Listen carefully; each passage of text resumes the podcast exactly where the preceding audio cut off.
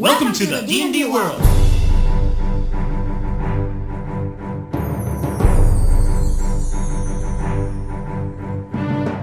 Jogadores e DMs! Estamos aqui para o episódio 68 do podcast Rolando 20.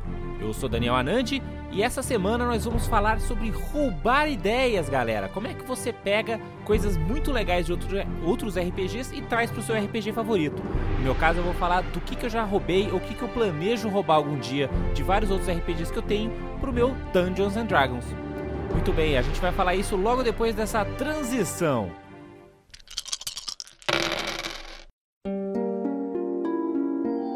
Bem, galera. Antes de eu entrar no nosso papo de hoje, eu queria só comentar, agradecer a todo mundo que, né, visita lá e comenta no nosso blog lá no rolando20.com.br e queria também comentar o fato de que este ano eu estarei indo para nada mais nada menos que a Gen Con, galera, a meca do RPGista, a maior convenção, quatro dias de jogatina insana em Indianápolis, nos Estados Unidos. Eu vou com uma galera aí, principalmente com o pessoal do, do grupo do RPG Arautos. A gente está indo numa caravana brasileira aí, vai ser muito bacana. Só queria compartilhar com vocês que meu plano é fazer vários vídeos lá, filmar o que der, gravar algumas entrevistas. O que eu conseguir trazer lá da, da, da Gen Con para dividir com vocês, eu vou me esforçar para trazer, né? E então alguns podcasts falando sobre o que, que, vai acontecer por lá, o lançamento da quinta edição. Eu vou trazer né, algumas cópias aí do Player Handbook da quinta edição do D&D. Espero também comprar, inclusive, outros RPGs. Eu vou encontrar o pessoal lá da Pelgrim Press, que fez o 13 Age, né? Que foi um, um jogo que eu gostei muito, foi o que eu falei no último episódio. Vou lá encontrar as figurinhas carimbadas do nosso do nosso hobby, né? Encontrar lá o Monte Cook, encontrar o Mike Merles. Tem, eu tenho uma lista assim de pessoas, né? Vai ter, vai ter a celebração dos 30 anos de Dragonlance. Afinal de contas, são 40 anos de Dungeons and Dragons. Acho que vai ser muito divertido. Então queria dividir isso um pouquinho com vocês.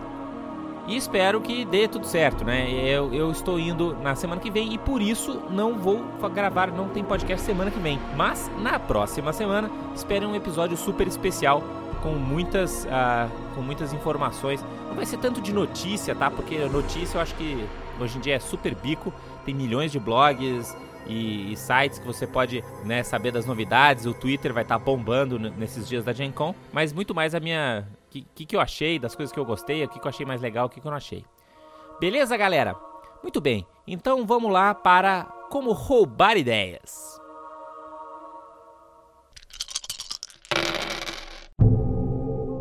Muito bem, jogadores e DMs. Então, a, a minha ideia para o episódio de hoje, né, não é ser um super episódio para falar tudo sobre alguma coisa, mas comentar um pouquinho sobre pequenas regras e sistemas de outros RPGs que eu acho que faz total sentido no Dungeons and Dragons.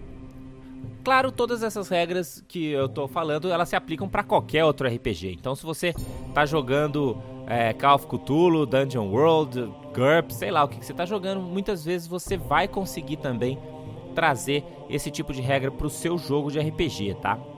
Então eu vou começar com duas coisas que eu já quero tirar logo do caminho, porque eu falei bastante sobre elas no último episódio, que são dois mecanismos aí que o 13 Age, né, que é a 13 terceira era, usa no seu RPG, que é a, uma coisa única, que a ideia desse sistema, todos os personagens têm que ter uma coisa única, eles têm que ter uma coisa que só ele, dentro do universo ficcional do jogo, possui como característica.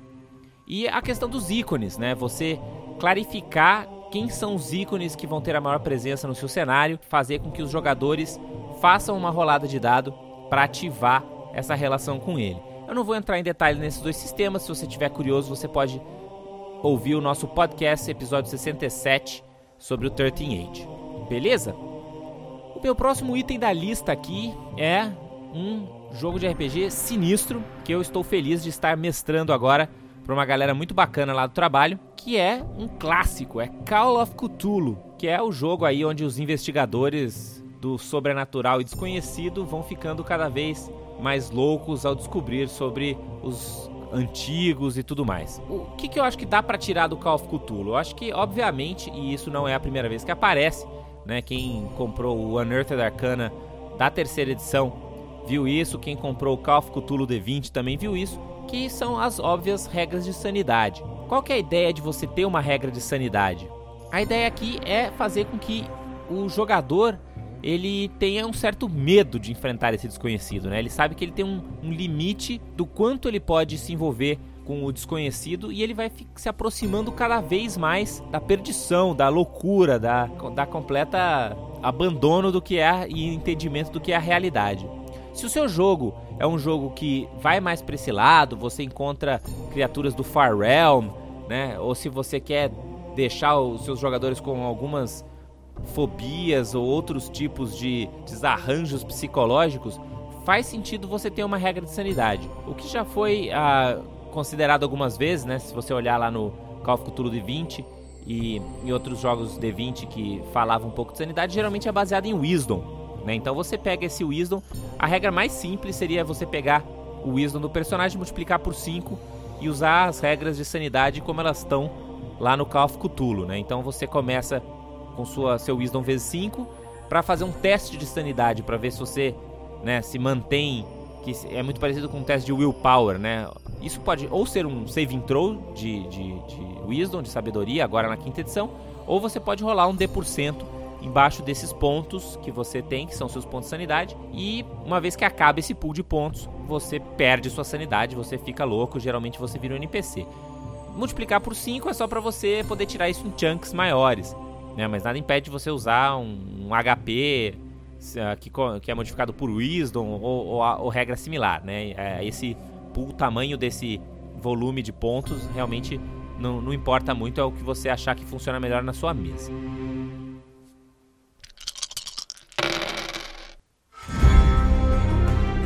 Uma outra, um outro sistema de RPG que eu comprei também, tenho aqui em casa. Nunca joguei uma campanha ou, ou mesmo uma aventura, mas, mas que eu achei sensacional o conjunto de regras é o Game of Thrones RPG, né? O RPG aí da, das Crônicas de Gelo e Fogo, da, da Green Ronin. Ele tem um sistema de regras muito bacana para você criar a sua casa, né? Você criar, tipo, a casa Lannister, a casa Baratheon, e aí tem todas as regrinhas para você criar o seu feudo, né? Você cria para quais são as casas que você presta vassalagem, você ah, rola em algumas tabelas para ver quantos pontos de exército você tem, de influência. E é um sistema relativamente independente. Ele não é tão ligado, tem algumas ligações, claro, mas ele não é tão dependente do sistema principal de regras do próprio Game of Thrones. Então é algo que dá para você levar e exportar isso para o seu jogo de D&D, por exemplo, se for esse o estilo de jogo que você está fazendo. Né? Se você quer fazer um jogo político de várias casas, um contra o outro, eu recomendo que você jogue o Game of Thrones. Mas se seus jogadores preferem ainda as regras básicas do D&D, né, ou você está fazendo uma mistura de um jogo de fantasia, né, está fazendo um Game of Thrones Forgotten Realms ou alguma coisa do tipo, dá para você também roubar só essas regras, essas regras de casas. Né? Ele tem um sisteminha bem completo, acho que são um, ou dois capítulos do livro básico que são expandidos um pouco com outros suplementos, mas só com o livro básico já dá para você fazer bastante coisa.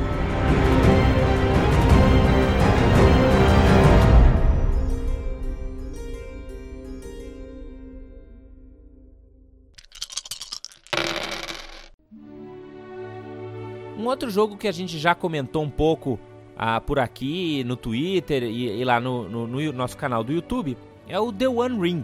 Né? O Davi tá super empolgado com The One Ring, ele começou até um blog do The One Ring que eu vou colocar aí embaixo. E o The One Ring, né, o, o novo sistema aí, o, o mais recente sistema para jogar no, na Terra-média, né, no mundo do Senhor dos Anéis, do Tolkien, um sistema que ele tem muito bacana para regras de viagens longas. Né? Então, sempre que o grupo vai viajar de um lugar para o outro, e isso acontece bastante na Terra-média, mas não só na Terra-média, né? qualquer, pelo menos nas aventuras que eu joguei de Dragonlance ou de Forgotten Realms, enfim, sempre envolve em algum momento sair de um lugar e ir para o outro. Então, uh, o The One Ring ele tem essas regras onde cada um dos personagens vai definir o seu papel nessa viagem, se ele vai ser o guia, se ele vai ser o batedor, né? Se ele vai ser o cara que leva as guarnições, enfim. Tem, tem uma série de papéis, acho que são cinco papéis diferentes, cada um com sua função. A, cada uma dessas funções está atrelada a uma perícia. No caso, são perícias do The One Ring, mas isso é facilmente adaptável para perícias de qualquer sistema de RPG. E se você falha nessas roladas, você vai tendo penalidades. Essas penalidades são podem ser Desde você começar um encontro combatível com alguma criatura do caminho, mas pode ser que vocês demoraram mais tempo, tem várias sugestões do que fazer nessas falhas. Um outro sistema que tem regras similares, um pouco mais simples, mas que também pode ser facilmente roubados, é o Dungeon World. O, o Júlio Matos no Twitter me passou, eu não conhecia o Dungeon World ainda, fiquei apaixonado imediatamente por ele, é um dos jogos que provavelmente eu vou trazer lá da Gen Con, debaixo da, dentro da, da minha mala. E ele tem sistema, ele tem um sisteminha também de regras para viagem que é meio parecido com o The One Ring. O The One Ring ele só expande isso bastante, já que isso acontece com bastante, né, com bem mais frequência no Senhor dos Anéis. Uma outra regra interessante do The One Ring que, dá para você roubar também e usar né, no seu sistema favorito são o, o, o, sistema de santuários. Santuários são cidades ou localidades onde o seu personagem passou um tempo lá, fez alguns contatos, fez amigos e aquilo passa a ser um santuário, passa a ser um local onde os jogadores podem ah, dormir lá, podem recuperar pontos de vida, tem esses contatos, conseguem ganhar dinheiro, enfim, eles podem passar um downtime lá. É, eu acho que isso também se aplica, principalmente se você joga um jogo num cenário que é bastante hostil, né, onde o mundo inteiro é hostil e você quer ter algum mecanismo de maneira a saber quais são os pontos de luz dentro desse seu cenário onde são relativamente seguros para os seus personagens, mas você não quer que isso seja trivial, mas ao mesmo tempo você quer que os jogadores escolham quais são esses lugares, né? Então esse sistema de você abrir um santuário, que é uma das ações que você pode fazer no downtime, né, no, no, tempo longo de passagem entre uma aventura e outra, eu acho que funciona. Então você, se você quiser, você pode dar essa opção e perguntar para os personagens, ó, se vocês têm esse tempo de downtime, o que, que vocês vão querer fazer? Uma das opções é abrir o santuário. Ele tem outras opções no The One Ring também, como você criar um contato, ficar amigo do Elrond ou ficar amigo de outro cara, recuperar lá uns pontos de corrupção, e aí você pode inventar também outras coisas que você pode fazer além de abrir um santuário para dar opção para os jogadores, né? Isso é sempre bacana.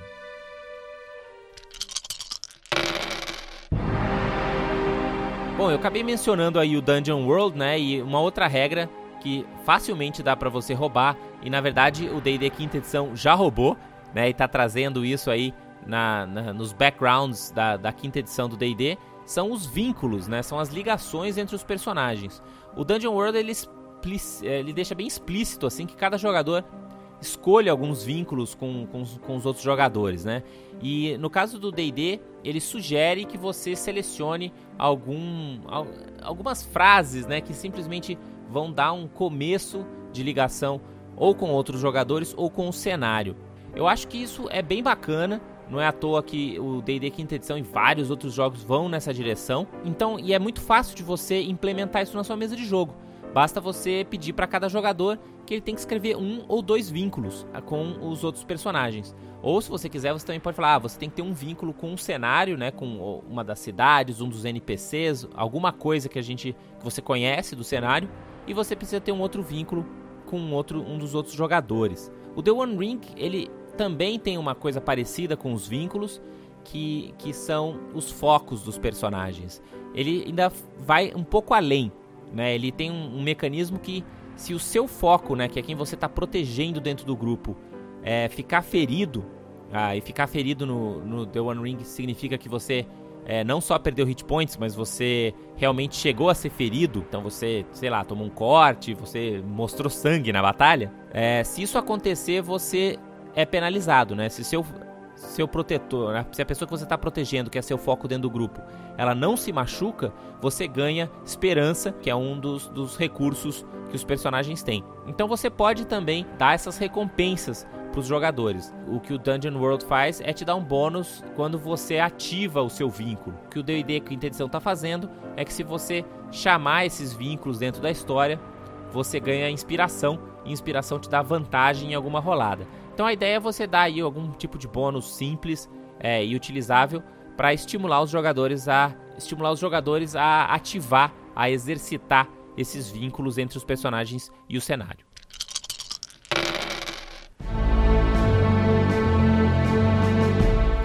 Jogo que eu amo de paixão e eu tenho aqui todos os livros que saíram até agora, né? Comprei a biblioteca inteira porque eu amo, joguei bastante nos últimos anos. É, joguei no trabalho, mestrei no trabalho, joguei muito com outros grupos. É o Ars Mágica, que é um jogo que prometo fazer um podcast falando tudo sobre esse jogo, enfim, esse ano ainda. Vamos lá. Promessa é dívida. Ele é um jogo muito diferente de D&D, então é difícil de você tirar coisas daqui, mas não impossível. Tá? Eu peguei três ideias que você pode roubar do Ars Mágica que vão fazer sentido numa campanha de D&D, por exemplo. O primeiro é o, os magos, todo mundo é mago, né, no Ars Mágica, você sempre joga com um mago. E os magos, ele tem uma, uma, uma questão que é eles vão desenvolver as magias dele, eles precisam de ter laboratórios. Eu acho que uma regra que dá para você tirar e isso ele fala bastante num suplemento, principalmente num suplemento do Ars Magic que chama Covenants, que descreve aí os locais onde os magos vivem e habitam. Ele fala bastante sobre o laboratório. Eu acho que é legal se você tiver um grupo com bastante magos no D&D ou de repente até um grupo só de magos, você poderia tranquilamente trazer regras de laboratório para esses magos, de repente ter uma regra um pouco mais detalhada, por exemplo, de como os magos aprendem magia. Antigamente, na, no AD&D, dependendo da sua inteligência, você tinha uma chance maior ou menor de aprender magia, né? Então você pode até trazer essa regra de volta e dependendo do laboratório e as coisas que o cara, que o personagem vai colocando dentro do seu laboratório, ele vai ganhando bônus e penalidades para aprender magias de determinadas escolas, por exemplo, ou magias que têm determinadas características. Né? Então você pode focar o seu laboratório ah, no fogo. Então todas as magias que envolvem fogo de alguma maneira, você tem uma facilidade para aprender. Ou é simplesmente um laboratório de conjuração e todas as magias dessa escola você tem algum, alguma vantagem, né? Então essa é a primeira, a primeira ideia que eu pensei de tirar do Ars Mágica. Eu comentei que todo mundo no Ars Mágica é um mago, mas ele faz isso porque ele usa um, um, um conceito que, que é o Group Storytelling, né? O Troop Storytelling, na verdade, que é uma trupe. A ideia aqui é que todos os, os jogadores, eles não só vão jogar com seus próprios magos, mas eles irão também construir os outros personagens que habitam aquele Covenant, aquela mini cidade de magos ali. Então você também vai criar os Companions, que são como se fossem NPCs, mas que são PCs, né? Porque são criados pelos jogadores, são personagens dos jogadores. E você também pode criar os Grogs, que são personagens menos detalhados, os soldados, os cozinheiros, que ah, nem sempre vão ter tanto destaque, mas podem aparecer em uma aventura ou outra. Isso eu acho interessante você trazer para o D&D também. Se você joga uma aventura, por exemplo, que é fixa, né? Se você não for aquele grupo de D&D tradicional, que é um grupo que sai viajando de cinco pessoas, nesse caso vai ser difícil você ter companions e grogs. Mas se você joga, por exemplo, ah, nosso grupo, ele é baseado na cidade de Baldur's Gate, ele está super envolvido nas intrigas da cidade, e eles moram numa mansão gigante, onde eles têm cozinheiros, suas famílias, todos eles se envolvem nessa situação se já tá virando uma novela mexicana, eu acho que faz sentido você ter esses companions. Então peça para os seus jogadores criarem esses NPCs, esses outros personagens e jogar com eles. O bacana dos companions é que às vezes você pode fazer uma aventura onde vai o personagem principal e os companions dos, dos outros jogadores. Então só um dos jogadores está com seu herói, enquanto os outros jogadores estão com seus, com seus companions. Isso explica às vezes muitas histórias onde não faria sentido dois heróis por exemplo, irem fazer resolver o, mesmo subplot, por exemplo. Então, isso é algo que dá para você trazer para o jogo. Um outro conceito, isso é só um, um, uma ideia, mais um gancho de aventura do que, do que um sistema, é a questão que no Ars Mágica, tudo que é demoníaco, tudo que é infernal, é completamente indetectável para magia de mago. E não é só que não é detectável, do tipo você não detecta nada, você detecta o que o demônio quiser. Eu acho essa ideia muito bacana né? Deixa o, os demônios muito mais assustadores. Então, um detectível pode funcionar, pode não funcionar, depende do que o, o demônio quiser que aconteça para aquela situação. Ah, eu não faria isso com todos os demônios do D&D, mas você pode de repente ter um tipo específico de demônio no D&D que seja imune a detect evil, a detectar o mal e esse tipo de esse tipo de magia. Isso é algo que funciona bem no Ars Mágica e dá para trazer fácil para o D&D. Muito bem, agora eu vou começar a ir longe, tá, galera? Então, senta comigo aqui nesse, nesse avião que agora eu vou viajar para bem longe mesmo dentro do, do que você pode trazer. Do GURPS é um jogo que eu joguei não muito, mas eu joguei ah, consideravelmente, principalmente no, meu, no começo da minha carreira RPGística, quando eu comecei a jogar RPG, eu joguei bastante GURPS. E, eu, e, uma das coisas que eu sempre, como GM, como mestre de GURPS, algo que eu sempre gostei foram dos testes de reação. Os testes de reação é uma rolada de dado que você faz, modificado pelas características do personagem que está interagindo com aquele NPC, que vai te determinar, que vai ajudar o mestre a saber como seria a reação inicial daquele NPC. Então, se o personagem entrou na loja de um NPC, uh, eh, você não necessariamente sabe qual que vai ser né, a reação daquele NPC.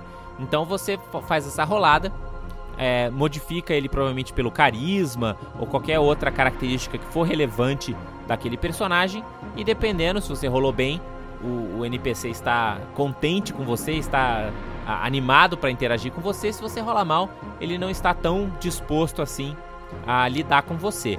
É, se não me engano, tem uma regra de teste de reação na terceira edição, também lá no Arcana Unearthed, The Unearthed Arcana, enfim, aquele livro de regras opcionais, tem lá também essa, essa regrinha. Eu acho que dá para trazer fácil, e se você é um cara que quer dar um pouquinho mais de valor para carisma, a gente fez um post lá no Rolando 20, né, falando da volta dos dump stats na quinta edição. Se você quer dar uma valorizada no carisma, acho que é legal você trazer os testes de, de reação pro seu jogo.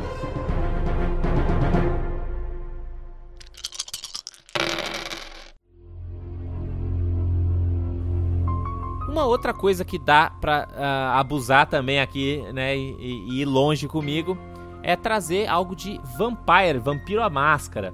Pô, Nandi, aí você tá forçando. O que, que você quer trazer de Vampiro à Máscara? Em termos de sistema, acho que a coisa mais simples de trazer é a humanidade. Né? Assim como a sanidade do Call of Cthulhu, a humanidade do Vampire ele vai medindo o quanto os seus, os seus jogadores vão se transformando numa coisa medonha. Quem tinha algo parecido era o sistema de Ravenloft. Quanto mais maldade você ia fazendo lá no sistema de, de, de no cenário de Ravenloft, mais próximo você ficava de se transformar numa criatura evil, né, e ficar preso para sempre nas, nas brumas de Ravenloft. Então isso é algo que você pode trazer para um seu outro cenário, mesmo que não seja lá, né, exatamente em, em, em Ravenloft.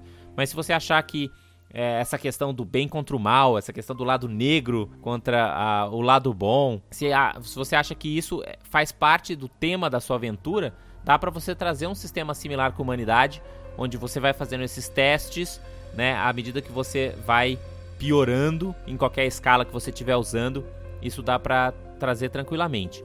O sistema de humanidade ele também pode servir como uma espécie de código de honra, né? Quando ele saiu os sistemas alternativos à humanidade, né? Os outros sistemas de valores e crenças do Vampire, isso também é um exemplo de como você pode usar esse sistema simplesmente para ver o quanto os, os personagens estão se mantendo honestos, estão se mantendo presos aos seus próprios sistemas de valores, né? Você escreve aí um sistema de valores, um sistema de do que você define como sendo é, o certo e errado para o seu personagem, né? Um como sendo a coisa mais abominável e 10 como sendo um pequeno escorregão.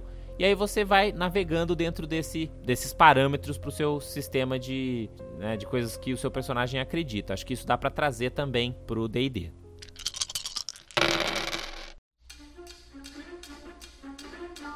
Uma última ideia que eu tive aqui, agora olhando meus board games aqui, que não é exatamente algo que você vai roubar de um jogo de RPG, mas é um conceito que os Eurogames, né, que os, que os jogos de tabuleiro europeus trouxeram e que eu gosto muito, que é esse conceito de você tem que estar tá fazendo alguma coisa no jogo quando não é a sua vez. E o D&D, quando principalmente quando começa um combate, rola muito disso, né? Cada um tem sua vez. Então, se você é o primeiro da iniciativa e já foi lá e já mandou sua, sua flecha, você pode pegar, tirar seu celular, jogar uma partida de Candy Crush, que dependendo até chegar na sua vez de novo, tem tempo. Então, como é que os Eurogames resolvem isso? Geralmente eles fazem com que você tenha que prestar atenção na jogada dos outros, porque você pode ter vantagens e, ou desvantagens enquanto isso está acontecendo. Então, de repente, você pode ter um item mágico da mesa, ou, ou mesmo não é nem um item mágico, mas você pode fazer com que, ah, sempre que você, que alguém da mesa tirar 11, acontece alguma coisa. Tem um grupo tem um artefato novo lá que sempre que alguém tirar 11 no dado, é, você pode ganhar vantagem ou né, acontece alguma coisa, alguém ganha um buff, alguém cura um hit point. Pode ser uma coisa até pequena, né? Ah, sempre que alguém tirar 11, alguém cura um HP. Tenho certeza que só de implementar essa regra, o seu grupo inteiro vai ficar prestando atenção nas roladas das outras pessoas só para ver se eles tiram 11. Se você quiser ser mais board game ainda, você pode falar: se o cara da sua esquerda tirar 11, você cura um hit point. Né? Porque aí você pelo menos faz com que um preste atenção no outro né? e mantenha a atenção mais tempo na mesa. Você também pode, se você achar isso muito artificial, você sempre pode trocar isso por um ah, sempre que alguém fizer um, um ataque ou sempre que alguém fizer um saving throw. Ah, se alguém estiver rolando um saving throw, o cara da direita, X, acontece alguma coisa. Então, pensem em mecânicas que você pode fazer com que quando um jogador faz alguma coisa, isso afeta o outro jogador. Né? Isso com certeza vai fazer com que o, a atenção dos seus jogadores fique muito mais focado dentro da sua mesa de jogo.